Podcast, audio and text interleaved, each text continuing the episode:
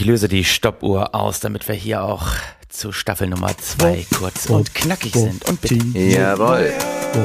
Und wir zählen ein mit drei, zwei, eins. Nur für Gewinner! Jawohl, da sind wir wieder. Da sind wir wieder. Wir sind wieder da. Und ich begrüße. Hallo und herzlich willkommen zu einer neuen wunderbaren Folge nach unserer kreativen Pause, einer Pause von jeglicher Kreativität sind wir wieder für euch dabei. Hier sind wir nur für Gewinner. Mein Name ist Chin Meyer und an meiner digitalen Seite der Zauberlehrling, Gewinner in Ausbildung, Timo Wopp.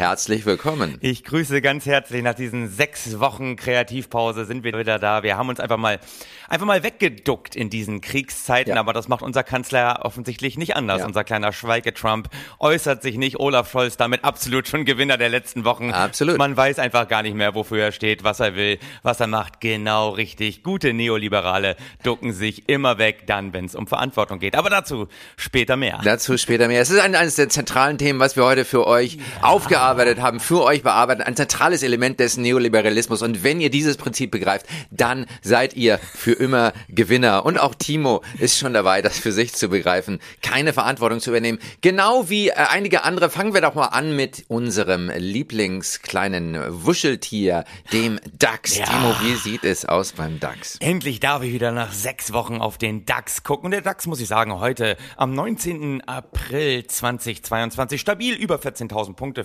14.099 Punkte, um genau zu sein. Nur ein leichtes Minus von 0,45 Prozent. Also ich muss sagen, bei allem, was uns gerade umgibt, steigende Zinsen, Lieferengpässe, kriegerische Auseinandersetzung, DAX ist stabil. So wie wir beide, Chin. Wir sind stabil, wir sind total stabil. Wir haben auch für euch neue Investmentmöglichkeiten entdeckt. Timo, hast du in deiner Jugend mal Briefmarken gesammelt? Natürlich habe ich Briefmarken gesammelt. Wie Ja. sonst hätte ich denn äh, sozusagen, ja, sag ich mal, weibliche Personen in meine Jugendzimmer hätten locken können, oh- ohne den Satz, ey, pass auf, wir fahren jetzt noch zu mir und ich zeig dir mal meine Briefmarkensammlung. Ich glaube, es hat noch nie irgendein weibliches Wesen interessiert, Briefmarken von Jungs zu sehen. Nein, Quatsch. Wenn eine Frau da Ja gesagt hat, dann lag es nicht an deinen blöden Briefmarken. Aber auch ich habe Briefmarken gesammelt. Es war, es war quasi die Aktienanlage des, des kleinen Mannes. Ja. Wir hatten alle gehofft, mit diesen Briefmarkensammlungen irgendwann mal ganz groß und reich zu werden, irgendwann mal die blaue Mauritius in unsere Sammlung aufzunehmen und dann nie wieder arbeiten zu müssen. Pläne, die kläglich gescheitert sind.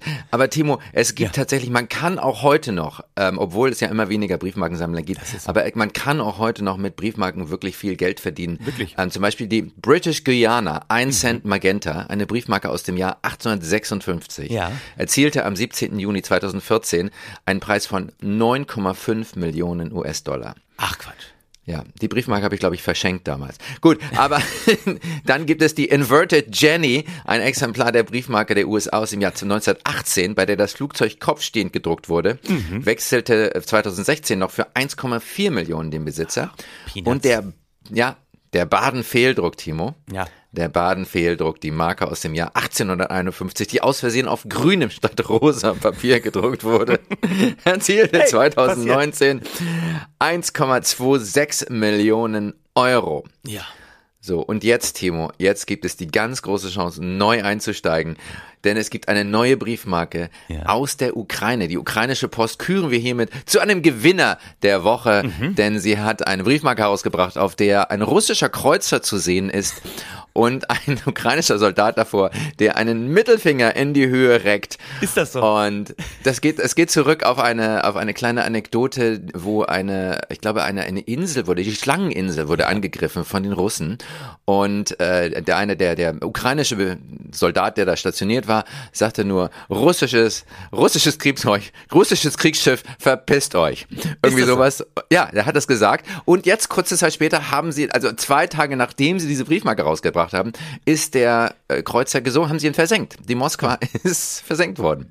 Äh, Ich überlege gerade, ob das jetzt eine wahre Geschichte ist oder ob du da möglicherweise einem kleinen April-Scherz in den letzten Wochen aufgesessen bist. Bist du dir Ich- ganz also- sicher, hast du einen Faktencheck gemacht? Wobei ist ja vollkommen egal, ob die Geschichten, die wir hier erzählen, stimmen oder nicht, weil Verantwortung müssen wir ja nicht übernehmen für das, was wir hier von uns geben. Wir sind ja Neoliberalisten. Wir müssen keine Verantwortung übernehmen. Aber ich habe es nachgeschaut, ich habe es nachgeschaut echt und wahr. wenn du googelst Briefmarke ähm, Moskwa, Ja, Google ist eine sichere Quelle. dann äh, Google ist eine sichere Quelle. Das ist also Ich- durch du, Google ich, verifiziert, das Ganze. Ich gehe übrigens nicht über Google. Ich, Nein. ich lehne Google ab. Ich habe eine andere Suchmaschine, die heißt Startpage und Oh, die nein. sucht anonym. Das ist Ja. quasi Teil des Darknets. Ja. Und So wie wir alle doch Teil des Darknets sind. Du, weil ich komme nur drauf, weil ich dachte, ich bin einem April-Scherz aufgesessen, bis ich festgestellt habe, ach nee, war gar keiner, denn Carsten Maschmeyer hat ein Kinderbuch geschrieben. Hast du das mitbekommen? Also wollen wir schon bei Briefmarken Ja, sammeln ja, und ja, Hobbys unserer. Jugend sind. Er hat ein Kinderbuch geschrieben und zwar die Startup Gang. Oh Gott, ja. Unser größtes Abenteuer von der Ja. Idee zum Erfolg. Lieber Stefan, ganz, Carsten ja. Maschmeyer im ja, Kinderbuchverlag ja, ja, ist- ein, ein, ein, ein, ein Mann, der immer auf unserer Seite ist Ja. und, und dieses Buch ist natürlich voller neoliberaler Theorien und man kann es schaffen, wenn man nur genug an sich glaubt. Wenn man an sich glaubt, Ja. wenn man hart arbeitet, wenn man Unternehmer wird, dann kann man es schaffen, außer wenn die Steuerplanung vorher vorbeikommt. Aber das ist dann eben nicht die eigene Schuld, sondern das lag an der Schwierigkeit des Systems. Und da sind wir natürlich auch bei einem Mann, der also mal ganz, ganz großartig gesagt hat, ich glaube Konrad Häusler oder Hensler hieß es, ein, ein Schweizer Banker, und der hat gesagt, man muss die Möglichkeit haben, sich gegen ein schlecht gemachtes Steuersystem zur Wehr zu setzen. Das erfordert einen Bruch mit der Legalität. Ist So. Siehst du, damit ist er ganz nah dran an dem, was Josef Ackermann in den letzten 20 Jahren gelebt hat. Ja. Nämlich, wenn man einer so großen Bank vorsteht, dann kann man nicht immer moralisch einwandfrei arbeiten. Insofern, äh, da drücken sich die Neoliberalen gegenseitig die goldene Klinke in die Hand. Und auch da sind wir wieder bei dem Thema, man kann da nicht immer sauber sein. Und ich sag mal, das, das gute Alte, was wir gelernt haben, moralisch einwandfreies Verhalten, Ja. ist, wenn du nicht erwischt wirst. Richtig. Und, ähm, insofern sind wir da sehr gut, auf einem sehr guten Wege. Erwischt wurden ja zu Beginn unserer ersten Staffel und das finde ich Oh. ist eine sensationelle Überleitung. Wir sind ja jetzt in der Ja. zweiten Staffel. Zweite Staffel für die lieben Zuhörerinnen da draußen natürlich ganz wichtig zu wissen. Diese Staffel wird unser Durchbruch und ganz Ja. Entscheidend auch, da lernen wir von den großen TV-Serien. Die zweite Staffel, und das merkt ihr jetzt ja. Ja. schon, die fängt sehr schwach an, aber steigert sich dann enorm. Und deswegen müsst ihr dranbleiben. Dranbleiben, ganz entscheidende Fähigkeit für Gewinner. Und das Tolle ist, die Gewinnerin der ersten Folge in der zweiten Staffel ist auch die Gewinnerin der ersten Folge in der ersten Staffel. Ich glaube, jetzt hast du fast alle verloren. das ist überhaupt ein gar bisschen Lori, verloren. bei Loriot. Lieber Chin, Gewinnerin der Woche natürlich für mich ganz klar Andrea Ja, Tandler natürlich. zusammen mit ihren Kapalken Georg Nüsslein, Alfred Sauer, Ja. wobei sie nicht alle im gleichen Netzwerk unterwegs waren. Es ist entschieden worden von BGH, dass so gut wie sicher die gesamten Maskendeals zur Corona-Zeit alle Ja. vollkommen legal abgelaufen sind.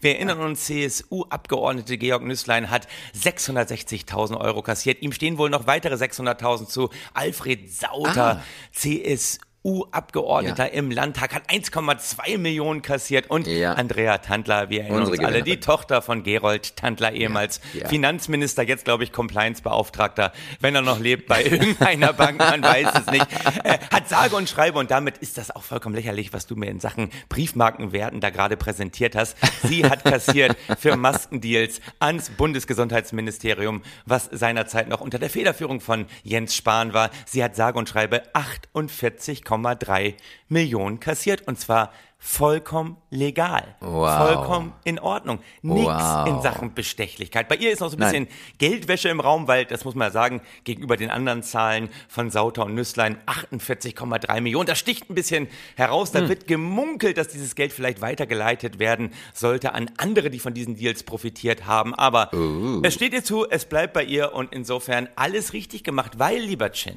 es Ja. ist eben nicht die Bestechlichkeit, die Korruption, die ja, die, dieses äh, käuflich möglicherweise zu sein, was das Schlimme im Neoliberalismus ist, was zu irgendwelchen Rücktritten führen sollte, weil, nein, ganz entscheidend, zu Rücktritten kann nur eins führen und das ist die gute alte Überforderung. Das ist richtig. Und die gute alte Überforderung hat endlich wieder auf die Agenda gesetzt, unsere Gewinnerin der letzten 14 Tage, nämlich Anne Spiegel. Ja, Oder? bevor wir zu Anne Spiegel kommen, möchte ich noch mal eine, Oh, ja, Übergang hergeleitet und dann haut er mir da rein, weil er noch was anderes loswerden wollte. Ja, da merkt richtig, man schon, richtig. die Maschine läuft noch nicht rund. Die Maschine Was läuft. ich?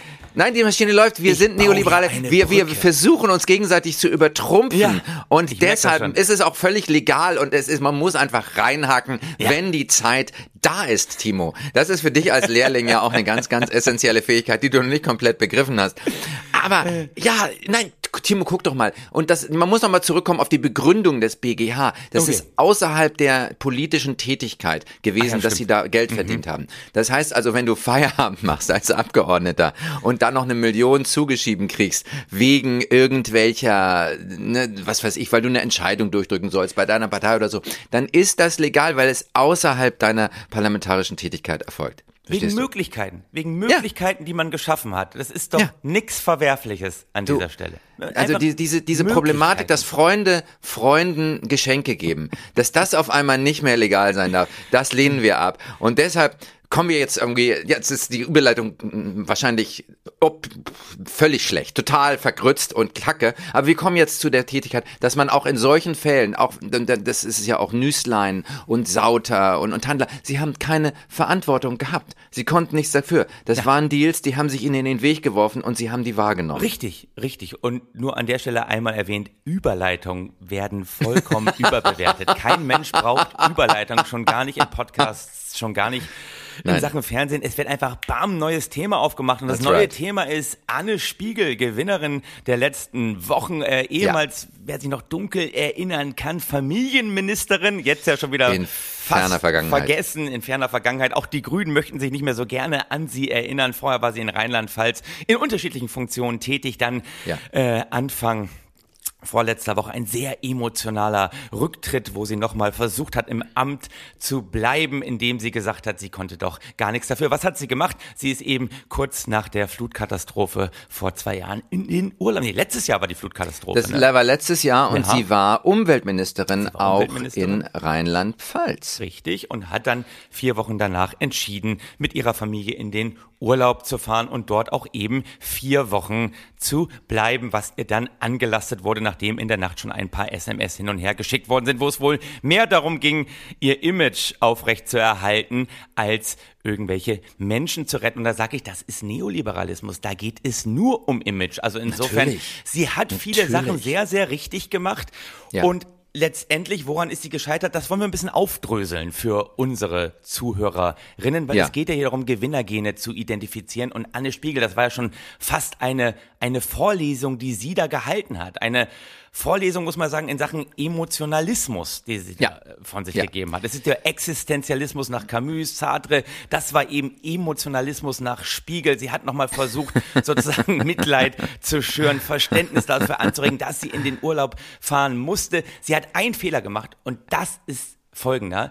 Ein Ja. Fehler, den gute Neoliberale ja eigentlich nie begehen. Nie, sie hat nie, versucht, retrospektiv Begründungen zu liefern. Und Begründung, lieber Chin, das wissen wir alle, Begründung machen einen immer angreifbar. Liefer keine Begründung für dein Nein. Handeln, oder? Natürlich nicht. Ja. Es gibt nur einen Grund für dein Handeln, Profitmaximierung. So. Und alles andere ist irrelevant. Und was, was Anne Spiegel in diesem Video auch wirklich ganz, ganz überzeugend dargestellt hat und bewiesen hat, man kann nicht nur nach Canossa gehen, man kann sich auch nach Canossa streamen. Das hat sie, das hat sie bewiesen, in einem Livestream am Ende noch zu fragen, oh, wie komme ich denn jetzt zum Ende? Ich muss das ja, Ja. noch irgendwie abbinden. Abbinden. Ja, schön. Nein, das ist eben auch Echtheit. Also, also auch diese, Ja. sie sah ein bisschen fertig aus, sie hatte diesen weinerlichen Ton. Da war viel Gutes mit dabei. Da, da hat sie viele Sachen richtig gemacht. Ich möchte noch einmal darauf zurückgehen, auf diese Begründung, die man liefert. Begründungen Ja. machen einen immer angreifbar. Okay. Und das ist sozusagen ein riesiges Problem. Was Anne hätte machen sollen, ist einmal sagen, jo, ich bin in Urlaub gefahren. Ja. ja das war ein Fehler. Sorry, Ja. aus. Und da sag ich, weil wir in Berlin sind, von Ja. Klaus Wowereit lernen. Wirklich ein guter neoliberaler Feingeist.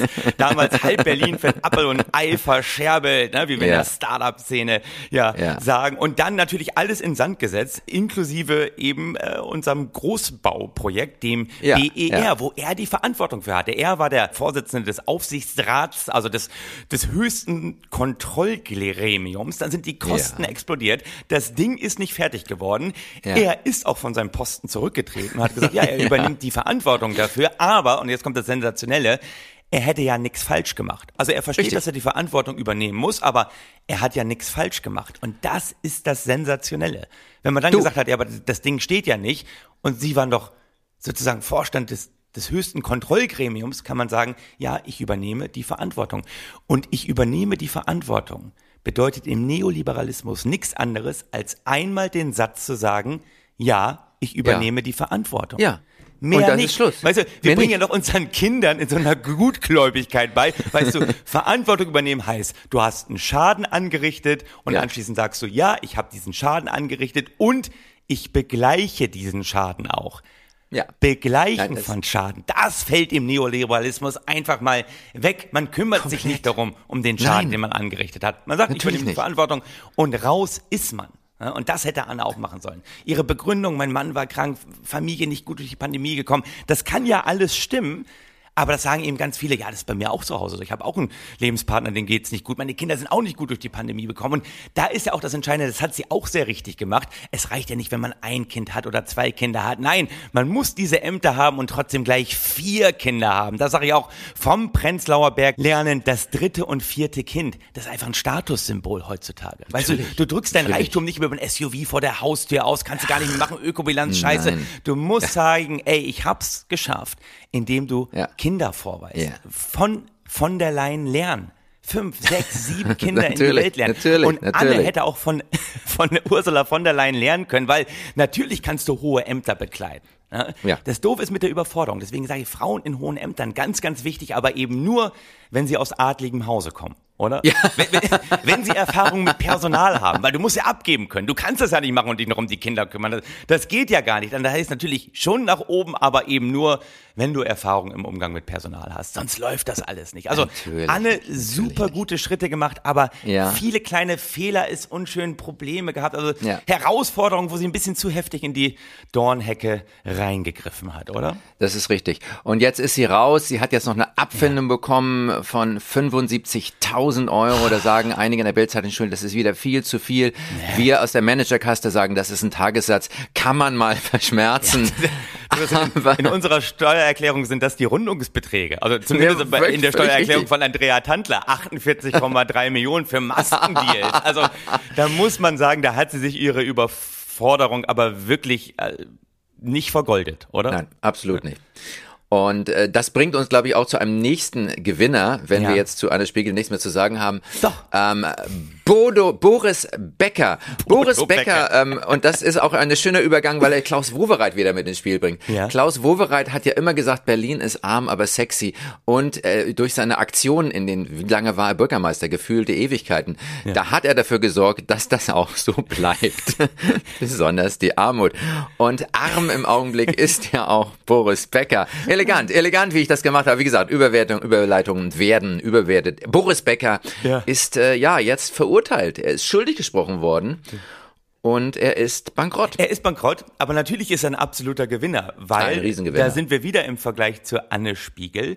Du Ja. kannst ja Begründung liefern, aber du darfst nur eine einzige Begründung liefern. Und das muss die Killerbegründung in deinem Leben sein. Das muss die Ja. Begründung sein, die unangreifbar ist. Und bei Boris Becker, und das hat sein Anwalt ja wirklich konsequent in diesem Steuerprozess in London durchgezogen, gab es Ja. nur eine Begründung für sein Fehlverhalten. Und das Ja. ist dieser plötzliche, überraschende Ruhm mit 17, mit 17 Wimbledon zu gewinnen, im Rampenlicht zu stehen, obwohl man doch noch gar nichts vom Leben weiß. Dieser Mensch hatte doch keine Chance. Er konnte sich doch niemals einen Vertrag durchlesen, weil er sich immer nur, und das seit mittlerweile über 150 Jahren, auf Tennis konzentrieren konnte. Ja. Das ist eine gute Begründung. Einmal zu Ja. sagen, hey, ich kann da nichts für. Ich konnte mich Nein. doch um nichts anderes kümmern. Hallo. Ich musste doch der Liebling der Nation sein. Ich Ja. wurde doch dahin getrieben. Also bitte, Verständnis. Eine Killerbegründung, das ist in Ordnung, liebe Ja. Zuhörerinnen. ja. One Begründung beats all. Das erinnert so ein bisschen an eine Abwandlung eines alten Scherzes. Was hat er in der Steinzeit Bum Bum gemacht und ist- und ist seit gestern bankrott? Boris Becker. Ah, guck mal, wir haben in Sachen Ah. Niveau haben wir nix eingebüßt. Und bei Boris Becker muss man ja auch mal sagen, er ist in vier von 24 Punkten nur schuldig gesprochen worden. Ich meine, letztendlich hat er 20 zu 4 gewonnen. Also eigentlich steht dem doch noch eine Steuerrückerstattung zu, oder? Ja, man muss allerdings noch, äh, neoliberal gedacht natürlich ja, aber Boris Becker ist ja auch, das waren vier schwerwiegende Punkte anscheinend. Und Boris Becker, sagen wir mal so, Boris Becker hat etwas, was wir in unseren neoliberalen Kreisen eigentlich gut finden, weil wir es brauchen, aber er hat, er hat eine gewisse Bauernschleue, aber nicht genug davon.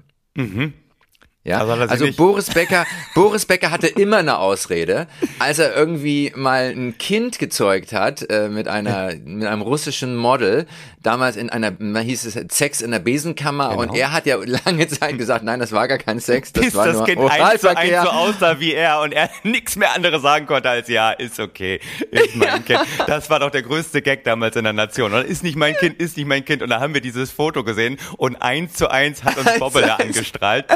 Sensationell, super.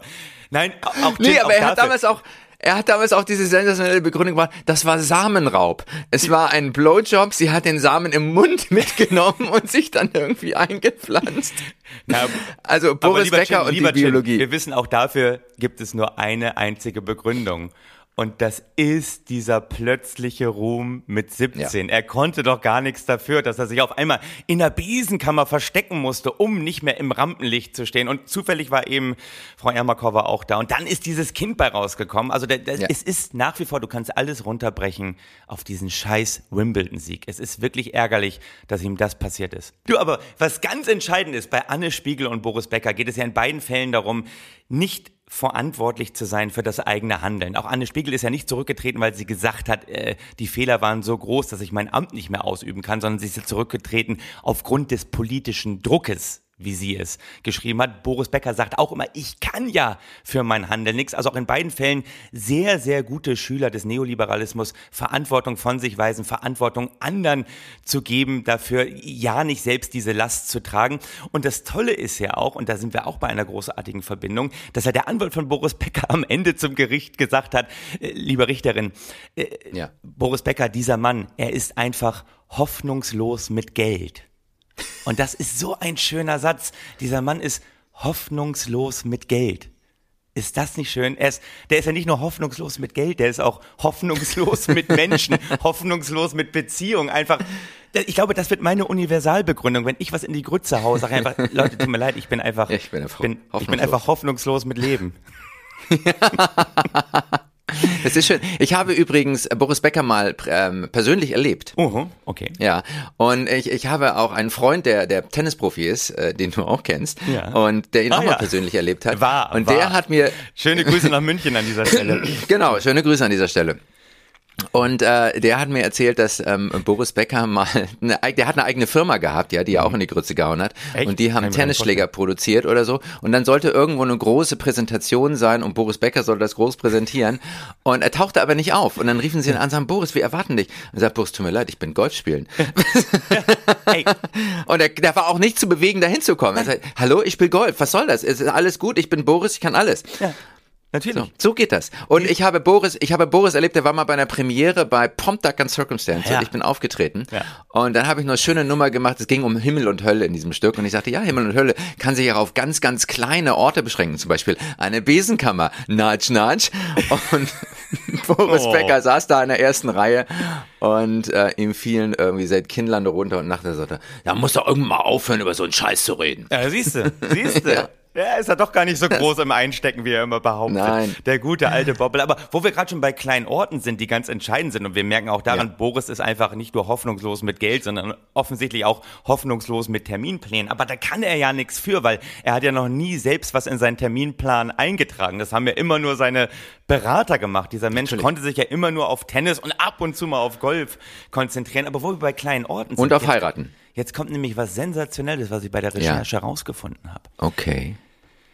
Anne Spiegel und Ja. Boris Becker kommen Ja. beide gebürtig aus Leimen, mein lieber Freund, aus Oh, Leimen bei Heidelberg. Leimen Wow. ist quasi, wenn man so will, wenn man die beiden Fälle sich betrachtet, Leimen ist das philosophische Epizentrum für Hoffnungslosigkeit. Also, was wir hier gelernt haben, ist quasi Leimner Schule nach Becker und Spiegel. Das müssen wir etablieren. Die müssten müssen eigentlich zusammen einen Podcast machen, die beiden, und genau darüber reden. Das ist eigentlich die wirtschaftliche Zukunft. Und das ist unsere, unsere Marktnische, dass wir die beiden aufbauen als die Leimener Schule für Verantwortungslosigkeit. Die Leimener Schule für Hoffnungslosigkeit fände ich Für Hoffnungslosigkeit, Entschuldigung, ja. Das ist noch besser. Du, und das ist schon fast an eine spirituelle äh, Disziplin, weil es geht natürlich auch, wie du weißt, ich bin ja in, in allen spirituellen, also in allen Disziplinen neoliberal oder nicht, dabei. ganz weit vorne mit dabei Ja. als Meister. Und äh, in der Spiritualität geht es natürlich immer darum, Hoffnungslosigkeit wirklich zu entwickeln, weil Hoffnung ist das Ende. Wenn du eine Hoffnung hast, dann bist du nicht im Moment. Ja, das ist das Lieber. Problem. So und alles in die Hoffnungslosigkeit ist die große Disziplin, einfach zu sein. Und da sind wir dabei. Wir bauen Anne Spiegel und Boris Becker auf die Leimener Schule. Der, nein, das ist nicht die Leimener Schule, es ist die Leimener Akademie für Verantwortungslo für Hoffnungslosigkeit. Die Leimener Akademie für Hoffnungslosigkeit, kurz LAH. La la la. La, la, Das la, la, la, la, la. wir Ey, und. Shin, das war unsere erste Folge nach unserer Kreativpause. Die Zeit Ja. ist schon wieder vorbei. Ich finde, Auch wir haben so. uns geschickt in den letzten sechs Wochen weggeduckt. Das kann man, wir Ja. haben so ein bisschen den Olaf Volz gemacht. Der sagt auch immer, irgendwie, Ja. jetzt bin ich weg, jetzt bin ich wieder da, jetzt bin ich weg. Bitte löst meine Probleme für mich. Sind die Probleme gelöst? Okay, dann bin ich wieder da. Wir sind wieder da. Und wir, Wir sind wieder da. voll wieder da. Wir stehen voll im Saft. Ja. Und ich sag mal so, möge die Hoffnungslosigkeit immer mit euch sein. Amen. Nur für Gewinner! Soll ich mal stoppen? Stopp mal. Ja, wir stoppen mal die Aufnahme. Bern. Oder wir könnten mit Anne Spiegel sagen, äh, sind wir jetzt fertig? Brauchen wir nicht noch einen Abbinder? Äh,